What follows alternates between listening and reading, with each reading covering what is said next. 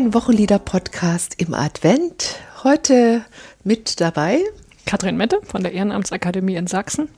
Martina Hagt, Arbeitsstelle Kirchenmusik. Wir freuen uns, dass Sie wieder mit dabei sind. Heute mit dem Lied O komm, o komm, du Morgenstern, Gesangbuch Nummer 19. Als Angaben steht dazu im Gesangbuch, dass den Text Ottmar Schulz verfasst hat nach dem englischen O come, o come, Emmanuel von John Mason Neal, Strophe 1 und 2 und Henry Sloane Coffin, Strophe 3. Ob das stimmt, werden wir noch besprechen müssen. Und die Melodie, da ist notiert Frankreich 15. Jahrhundert und dann bei Thomas Helmore 1856. Das ist das Wochenlied für den vierten Advent neben Nun jauchzet all ihr fromm. Genau. Mhm.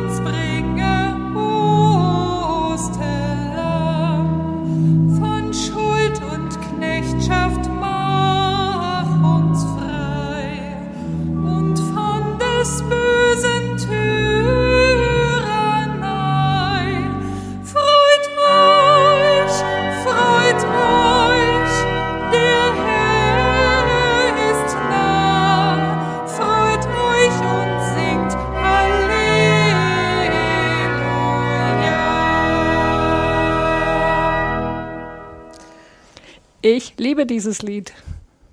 Aha. So kurz und bündig, so viel Begeisterung. Was liebst du an dem Lied? Das hat wie oft so eine biografische Verwurzelung. Also, oder sagen wir es mal so, ich kann mich noch sehr lebendig an diesen Adventsgottesdienst erinnern, in dem ich das Lied kennengelernt habe. Ich komme ja aus einer eher traditionell orientierten erzgebirgischen Gemeinde. Da wurden jetzt nicht dauernd irgendwelche neuen Lieder eingeführt. Und der Pfarrer, den wir dann dort hatten, der hat, aber ich kann mich eben noch erinnern, der dieses Lied hat er gesagt, das singen wir jetzt mal, das kennt noch niemand, aber wir singen das mal. Und wenn mich meine Erinnerung nicht trügt, hat meine kleine Schwester den Vorsänger, die Vorsängerin gemacht in dem Lied und die Gemeinde hat eben gesungen, freut euch, mhm. freut euch. Und das war eine ganz, das war ganz eindrücklich. Also dieser Wechsel, ne? eine Stimme und dann dieses, die, die Freude, das singen dann alle zusammen, war mhm. irgendwie wahnsinnig beeindruckend. Das ist interessant, ich habe ähnliche Assoziation. Also erstmal durfte bei mir dieses Lied in meinem Gemeindealltag als Kantorin im Advent nie fehlen. Also das musste irgendwann drankommen.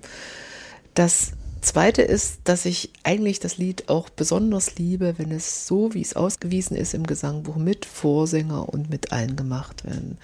Das finde ich eigentlich schade, dass es oft alle singen alles, weil das nimmt diesem Lied ein bisschen oder diesem Gesang und dieser Melodiegebung ein bisschen die Dramaturgie und dieser Höhepunkt bei dem Freut euch, mhm. der Herr ist nah, das ist irgendwie, spricht das Ebenen an, die ich, ja, die, die gut sind, die mir gut tun. Das berührt mich. Mhm. Ja, dann sind wir ja schon mal beide ganz positiv voreingestellt.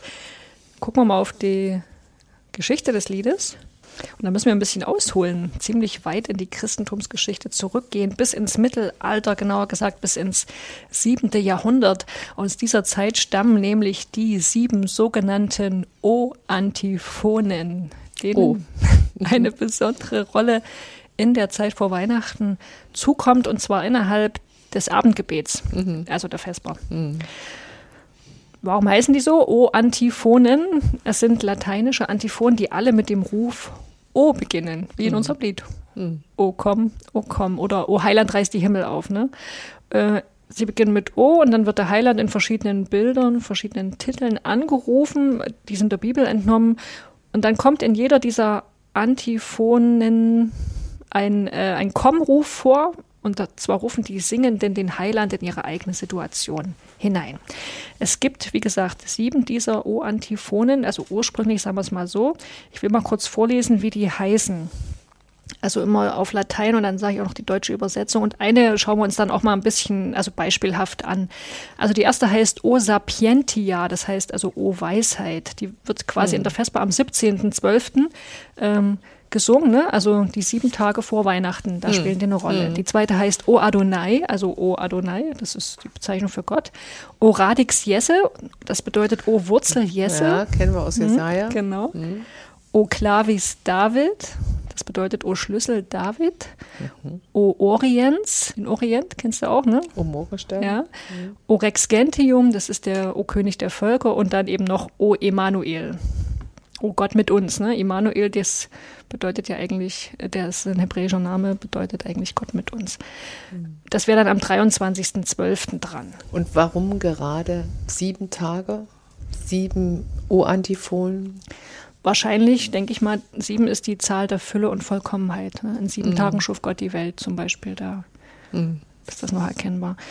Ähm, magst du mal die O Sapientia Antiphon vorlesen, also die in Übersetzung. Weisheit? Ja, genau. O Weisheit, hervorgegangen aus dem Munde des Höchsten, die Welt umspannst du von einem Ende zum anderen, in Kraft und Milde ordnest du alles O komm und offenbare uns den Weg der Weisheit und Einsicht.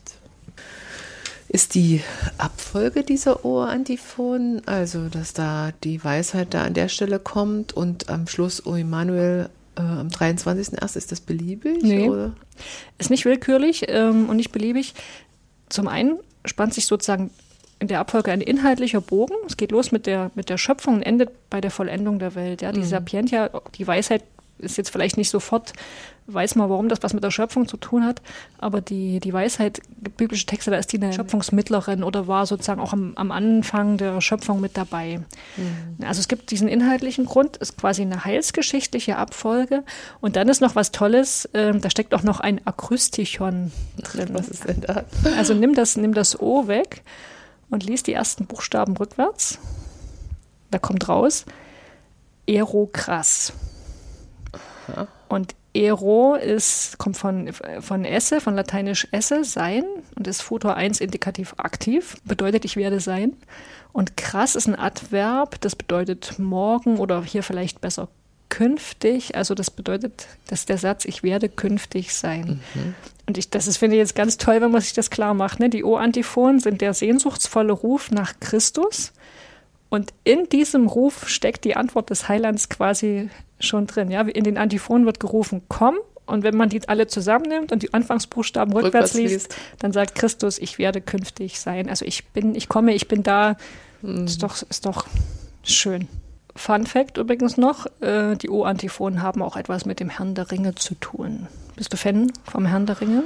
Also ich war in Neuseeland, als ein Teil der Ach. Herr der Ringe gedreht wurde. Das war sehr aufregend. Ja. Äh, aber ich, ich kenne mich aus, aber mir sind die Schlachten immer zu viel mhm. des Guten.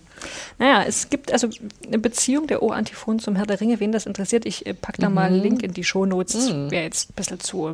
Es lässt sich jetzt auch nicht in drei Sätzen sagen, was die Beziehung ist. Mhm. Aber es hat was mit dem, mit dem Verfasser, mit dem Tolkien zu tun. Mhm. Okay, jetzt gehen wir mal weiter in der Liedgeschichte. Von diesen sieben O-Antiphonen gibt es mehrere Liedparaphrasen. Die haben aber schon die subtile Ordnung, der, die Abfolge ne, der O-Antiphonen nicht mehr auf dem Schirm gehabt. Ja, also da wurden einzelne ausgewählt, die Reihenfolge wurde mhm. vertauscht. Das hatte bestimmt auch seinen Sinn, aber da ist quasi mhm. dieser, der ursprüngliche Sinn verloren gegangen. Für uns ist wichtig in dem Zusammenhang zunächst der lateinische Hymnus Veni, Veni, Emanuel. Der hat fünf Strophen, also da ist auch schon fünf ausgewählt. Mhm.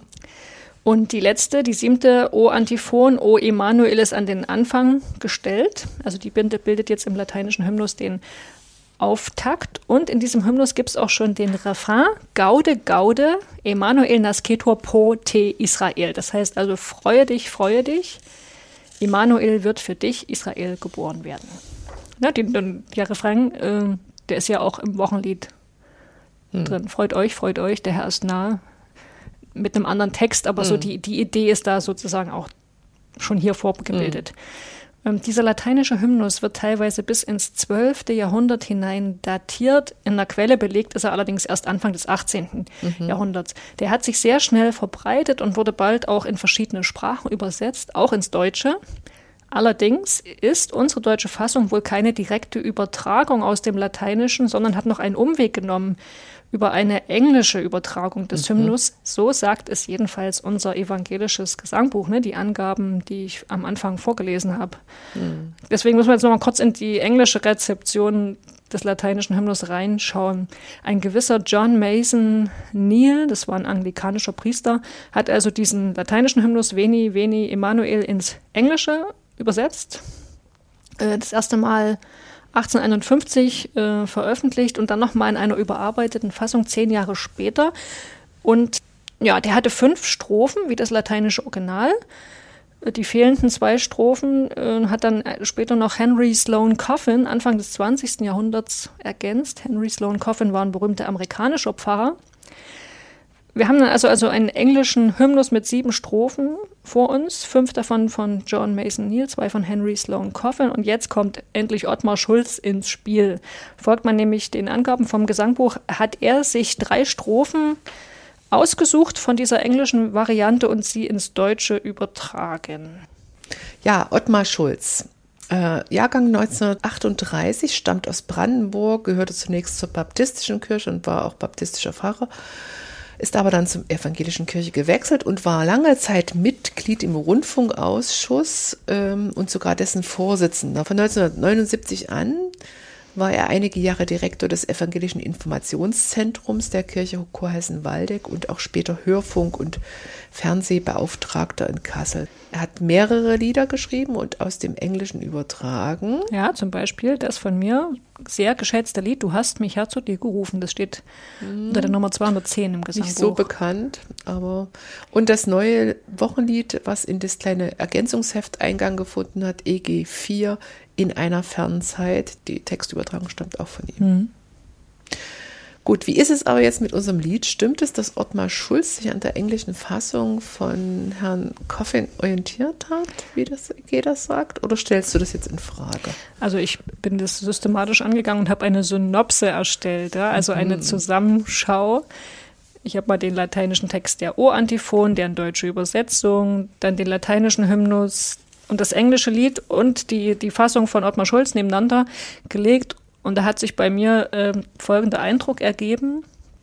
Äh, bei der ersten Strophe, der Morgensternstrophe, würde ich sagen, dass Schulz sowohl die Original-Antiphon als auch den lateinischen Hymnus und die Bearbeitung durch Nil verwendet hat. Also man kann jetzt nicht sagen, das geht irgendwie nur auf Nil zurück, sondern es, man kann aus, er hat aus allen drei Varianten quasi was was rausgenommen. Ne? Es gibt Spuren von allen drei Vorlagen. Also nur mal als Beispiel, dieses O, der Beginn mit O kommen, das ist in der Antiphon noch nicht da, aber im lateinischen Hymnus und im Lied von, von Neil auch.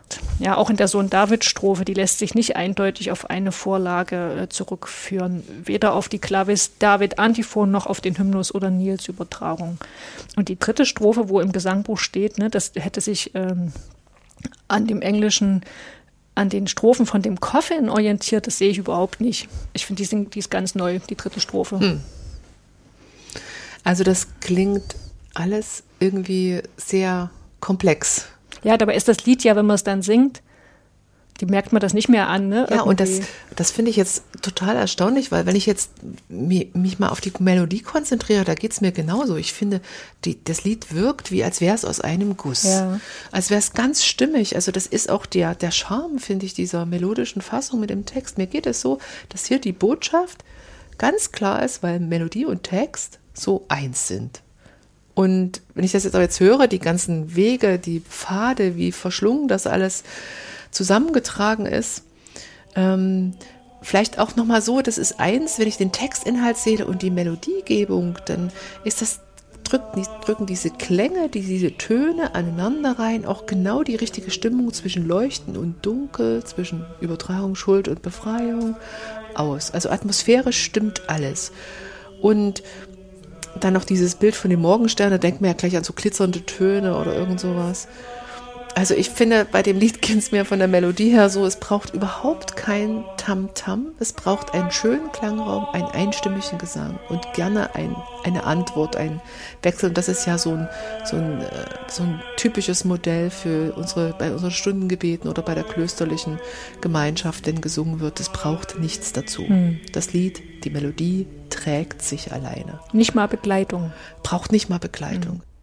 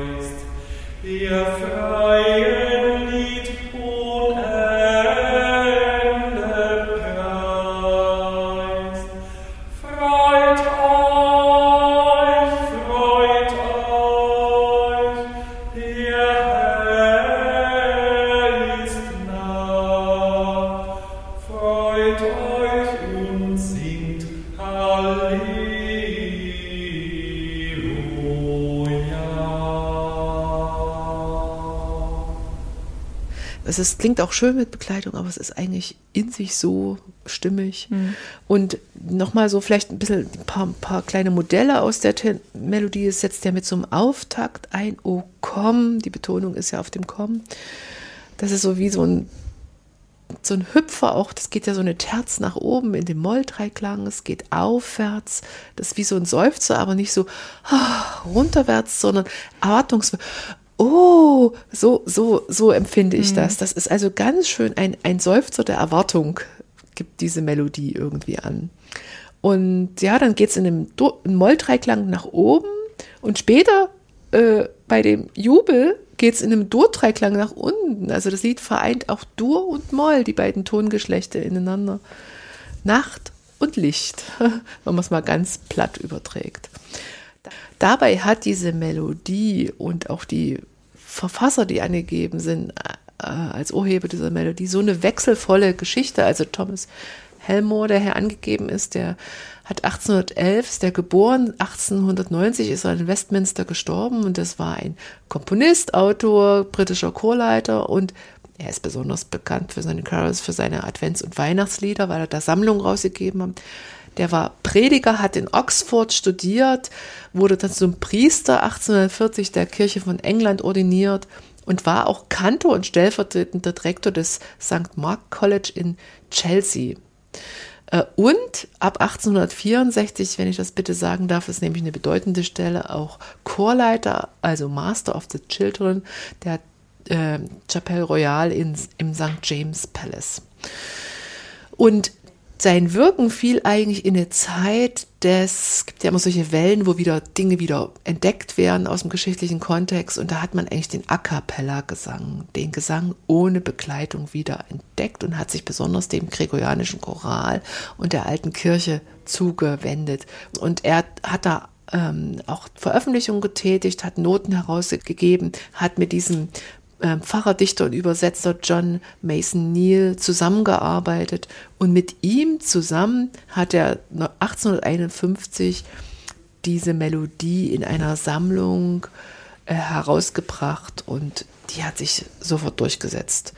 Die Melodie an sich, äh, wo kommt die her? Also Helmer hat es ja nur ausgepackt, mhm. ne? er hat ja nur gesucht im, in den Schatzkisten der Vorjahrhunderte. Und das ist nicht ganz zu klären. Also es gibt Hinweise, dass es aus einem französischen Missale in, kommt. Da gibt es eine Quelle in der Nationalbibliothek in Lissabon.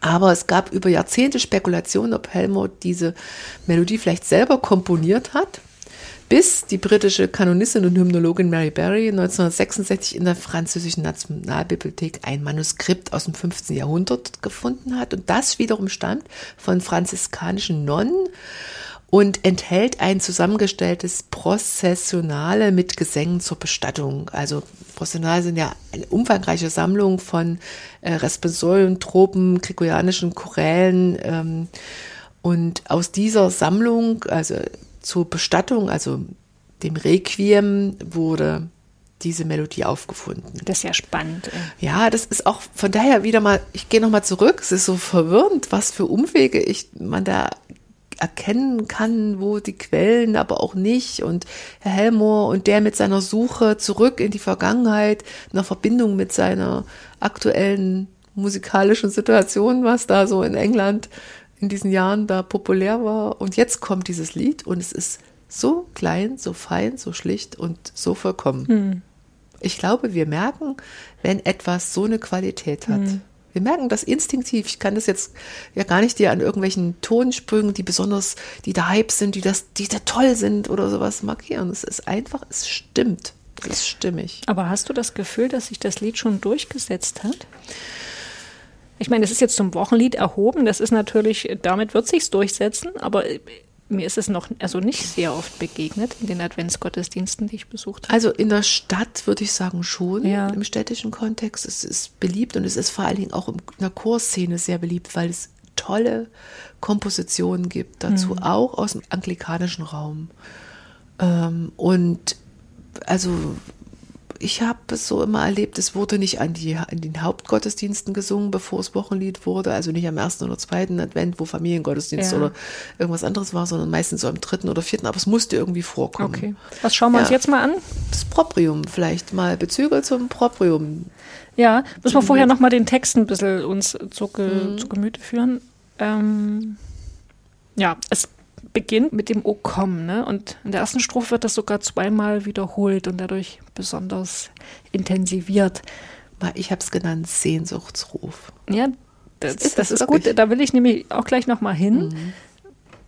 Das ist ja eine Interjektion, ne? Dieses mhm. O. Und es kommt ziemlich häufig in Kirchenliedern mhm. vor. Ist mir mal auf, aufgefallen. Ich habe mal hier im, im äh, Register geguckt. Es gibt 31 Lieder im Gesangbuch, die so mhm. beginnen.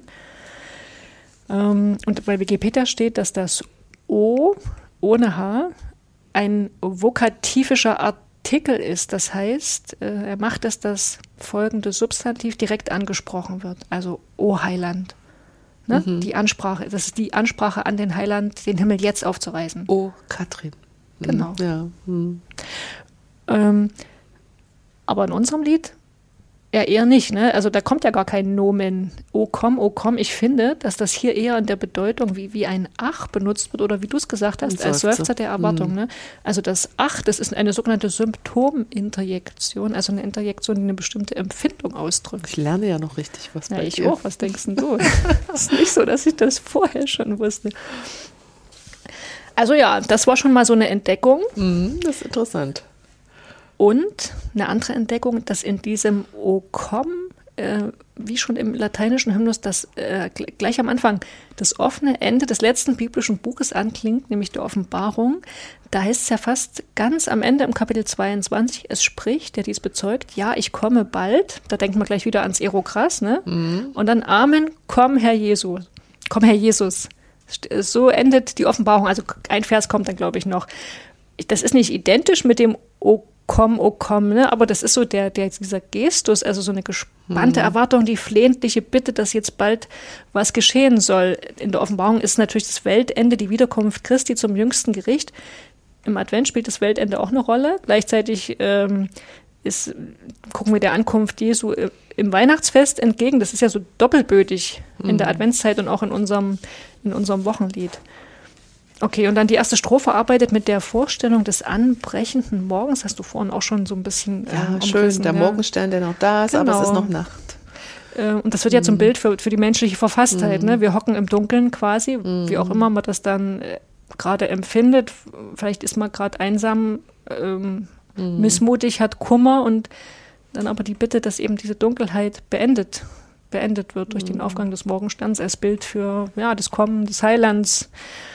Ja, und dann kommt der, Ver, der Kehrvers, der Jubelruf, der bildet nun eine Brücke zum Wochenspruch und zur Epistel des vierten Advent. Das ist hier nämlich, äh, freuet euch in dem Herrn alle Wege und abermals sage ich, freuet euch, der Herr ist nahe. Hm. Überhaupt ist der Sonntag, der vierte Advent, vom Jubel über das Kommen Jesu, über die Geburt Jesu geprägt. Ja, als Psalm und Predigtext haben wir ähm, das Magnificat, mm. meine Seele erhebt mm. den Herrn, mein Geist Wunderbar. freut sich. Ja, mm. genau. Evangelium ist das Besuch, der Besuch des Engels Gabriel bei Maria und die Ankündigung der Schwangerschaft. Und äh, in dieser Ankündigung stellt ja der Engel äh, Jesus in die Ahnenfolge König Davids. Und da haben wir dann quasi. Aber da haben wir unser Lied. Oh komm, ja, genau, komm, du Sohn aus wieder. Davids Stamm, du Friedensbringer Osterlamm. Ja. Das ist ein toller Bezug. Ja, ganz dicht dran. Ja, und Friedensbringer, ne, da denkt man dann gleich wieder an diese messianischen Texte mm. der mhm. hebräischen Bibel, Micha 5 oder auch die Texte aus Jesaja. Ja, und mit dem Osterlamm, das finde ich auch spannend, dass das hier erwähnt wird, das ist ein Hinweis auf die Passion mm. im mhm. Grunde. Ne? Es ist mm. jetzt ähm, in nicht singulären Adventsliedern, also ich, hierbei, es kommt ein Schiff geladen und wer dies Kind umfassen will, muss vorher mit ihm ja. leiden. Ne? Das, das, klingt das auch mal kurz an, aber es ist jetzt nicht, nicht typisch, typisch für, für Adventslieder. Und trotzdem, ich finde es total gut, weil nämlich mhm. gibt ja auch so eine theologische Linie, die die Mensch, äh, die das Weihnachtsfest mit der Passion auch theologisch zusammensieht, ja. Was ist ein Weihnachten? Gott erniedrigt sich, macht sich klein, gibt sich dem Menschen oder liefert sich dem Menschen aus. In der Passion ist auch nichts anderes äh, mhm. passiert. Da gibt sich Gott, liefert sich auch dem Menschen aus, könnte man sagen. Er gibt sich in die Hände mhm. der Menschen. Finde ich irgendwie eine schöne Verbindung, die ja hier nochmal, die blitzt nochmal so kurz auf, aber sie ist eben, wer sie sehen will, kann sie sehen. Ja, dann kommt ja noch diese Stelle in dem Lied von Schuld und Knechtschaft, mach uns frei von des bösen Tyrannei. Das ist auch. Das passt, passt voll auch, ne? dazu, ne? zu ja. dem, was du gerade genau. gesagt hast, zu Kreuzauferstehung. Hm. Ja. Und dann die letzte Strophe, die ist dann schon wieder so ein so eschatologisch. Also guckt bis, bis zum Ende. Ne? Auch komm, Herr, bleib bis ans Ende. Und da ist auch nochmal die Spannung aufgegriffen, die ja nicht nur die Adventszeit, sondern unseren ganzen Glauben prägt, dass wir uns jedes Weihnachten vergegenwärtigen, dass Gott in der Welt da ist. Mhm immer wieder neu zur Welt kommt, aber dass unsere Verhältnisse deswegen noch nicht göttlich geworden sind. Also jedenfalls nicht irgendwie so, dass wir schon zufrieden damit sein könnten. Mhm. Ne? Das Reich Gottes ist eben, es ist schon mhm. da, aber so, mhm. da, da, geht ja noch was. Ne? Mhm. Ja, das Lied im Gottesdienst am vierten Advent. Ich sage nochmal, bitte im Wechsel singen. Dieses Lied verdient es, dieses Lied, dem tut, tut das gut, auch von der Dramaturgie. Und ich finde auch besonders schön, wenn man nicht bloß im Wechsel singt, Vorsänger und alle, sondern man kann auch einfach die Frauen im Gottesdienst singen, den Anfang und die Männer stimmen mit ein bei, äh, bei dem, bei dem äh, alle Teil, freut euch, der Herr ist nah. Also das macht was, solche Registrierungen vom Klang. Obwohl ich, bei dem Lied finde ich es wirklich schöner, wenn es Solo und Tutti ist. Mm. Weil dieses freut euch, dass es dann alle umfasst, weißt du? Gut, gehe ich auch mit. Es war jetzt nochmal so eine Idee, wie man, wenn, wenn man niemanden hat, der solistisch singt, kann das auch eine Gruppe von ja. Frauen, also ein Gruppensolo sozusagen machen. Und auf jeden Fall passiert Folgendes, wir hören anders zu, wenn wir nicht alles mitsingen. Ja. Und wir genießen auch Klang anders also es hat alles was für sich selber machen, dabei sein, aber auch zuhören und dabei sein. Und es, bei dem Lied ist, glaube ich, besonders schön, wenn das ein Kind singt. Jetzt wirst du aber schon ein bisschen sentimental. Wahrscheinlich damals wegen meiner kleinen Schwester. Aber das, ja, und, das war und wirklich bezaubernd. Dieser, dieser Wechsel auch, dieses Antworten ne, auf etwas, es ist ja eine Antwort, dieses Einstimmen ist eine Antwort, auch wenn ich nicht Ja oder Nein dazu sage. Das ist ja ein urtümliches äh, Element unserer liturgischen Wendungen. Gerade wir in Sachsen singen ja relativ viel im Gottesdienst noch, von der Anrufung oder anderem Wechselgesänge. Mhm. Gut. Wie fändest du die, die Idee, dass man die drei Strophen an, auf drei Stellen des Gottesdienstes verteilt? Der Gottesdienst beginnt quasi mit dem, nach dem Glockengeläut mit Strophe 1. Dann singt man Strophe 2 vor dem Evangelium als Halleluja. Und dann Strophe 3 als Schluss nach dem Segen. Finde ich immer toll, solche Ideen und sage gleich, oh, das passt ja wunderbar, aber mal so vom, vom Beteiligungs gerade her gedacht von den Leuten, es fängt gerade an und dann ist es schon wieder zu Ende. Wenn, dies, wenn ich nur am Anfang eine Strophe singe von dem Lied, bin ich, glaube ich, noch nicht richtig drin in der Atmosphäre. Kann sein. Und dann geht es mehr so im vierten Advent. sind also viele andere Lieder, die auch vorkommen sollen. Aber bei einer Andacht finde ich das ganz, ganz mhm. schön. Stimmt, das, mhm. wenn, das, wenn nicht so die Pause dazwischen so lang mhm. ist. Ne, ja.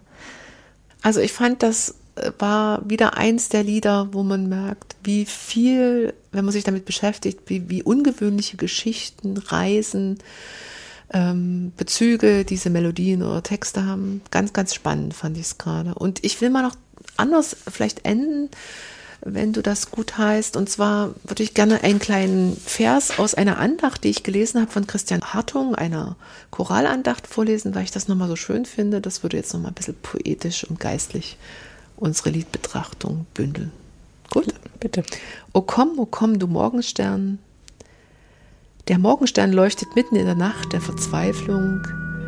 Er leuchtet selbst über Aleppo, diese jahrtausendalte Stadt, die einmal für das friedliche Miteinander der Völker und Religion stand, jetzt aber für Tod und Zerstörung, leuchtet über unsere Städte, über unsere Orte, wo Angst, Terror den Alltag der Menschen zerstört. Hier sind die Nachrichten, die lassen mich nicht los, noch ist es dunkel und kalt, doch am Himmel sehe ich den Morgenstern und er lässt mich hoffen, O komm, o komm, du Morgenstern. Denn das ist Gottes Antwort auf das schreckliche Dunkel, ein kleines Kind, schwach wie der Morgenstern am Nachthimmel. Wenn er aufgeht, dann ist die Nacht am kältesten. Es ist alles nur Hoffnung, aber die leuchtet hell. Und diese Hoffnung lässt mich singen mitten in der Nacht gegen das Dunkel und ich wünsche mir, dass andere mit einstimmen.